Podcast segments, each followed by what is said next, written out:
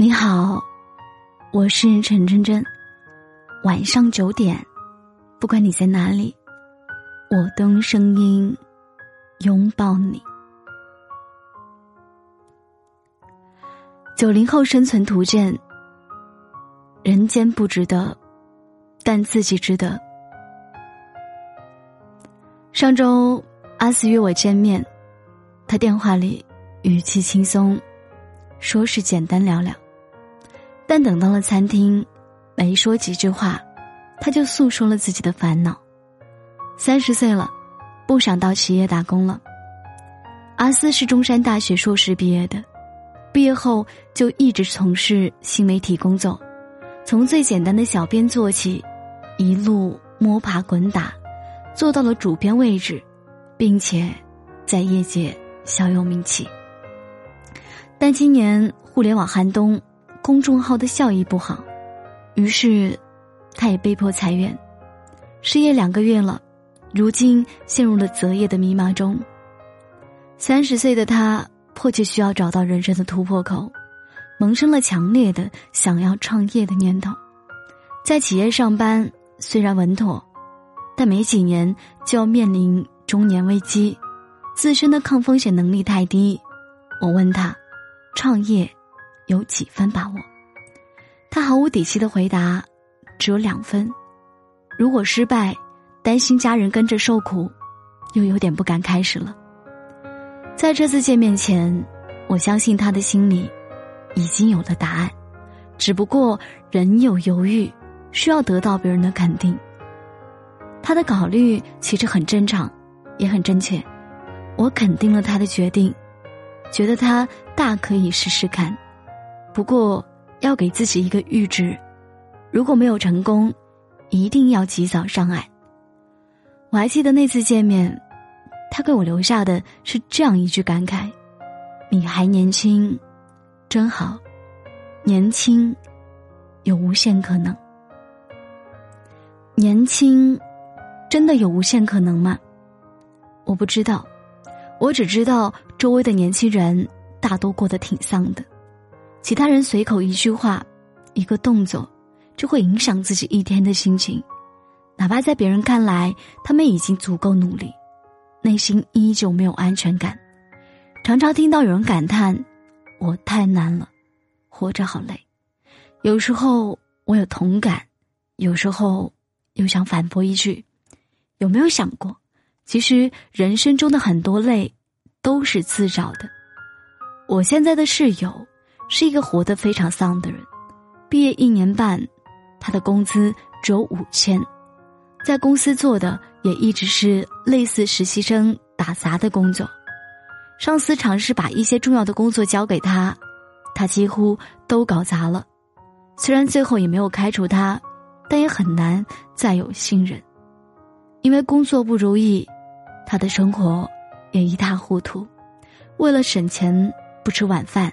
周末一睡，就是大周末，不社交，也不去精进自己。他的人生会好起来吗？我不确定。如果一直是现在的状态的话，答案是显然的。在困境中，他并没有挣扎的想要跳出这个怪圈，但我又很心疼他。他活得很辛苦，也很努力。他在偌大的城市里只是一粒微尘，除了自己。不会有人看到他的存在。其实我们每个人都不必把自己想得重要，你的那些歇斯底里，在别人眼里不值一提。就好像那个室友，即便你喝得酩酊大醉，把自己的苦逼渲染到极致，对眼前的处境并不会有任何帮助。这个世界多的是喜欢独处的人，他们不喜欢热闹。多的是热衷单身的人，他们只是在享受绝对的自由；多的是不爱打扮的人，他们只是习惯了不迎合他人的喜好。比起那些被放大了的对世界和对他人的讨好，用自己的节奏过好当下，更加重要。在那些看不到的角落，有更多人在负重前行，咬牙坚持。有的人不顾室外的天寒地冻，依然五点起床学习；只想争分夺秒的多学一些知识，多背几个单词，多做几套卷子，备战考研。有的人身处大都市，日复一日的三点一线生活，工作上的不如意从不与人诉说，只能打碎牙往肚子里咽。也有更多的人不服从命运的安排，孤身一人奔赴梦想的远方，想到未来诸多的不确定性，即便眼泪湿润了眼眶，也不甘心懦弱。似乎每个人都会经历一段。异常艰难的时光，比如生活的窘迫，比如工作的失意，比如学业的压力，比如爱情的苦恋无期，但他们都没有放弃，依旧奔波在路上。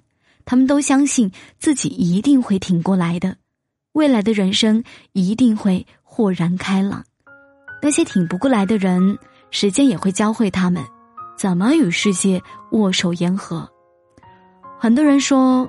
二零一九年是最难挨的一年，我们见证了那些曾经恩爱的夫妻一别两宽，各生欢喜；我们经历了那个斯人若彩虹的男明星，前一晚还说希望让大家看到更多精彩的角色，第二天就永远离开了我们。我们有无数个在深夜痛哭的时刻，却无数次在天亮后收拾行囊奔赴风雨，不问归期。李诞说：“人间不值得。”这话不是为了无病呻吟说的。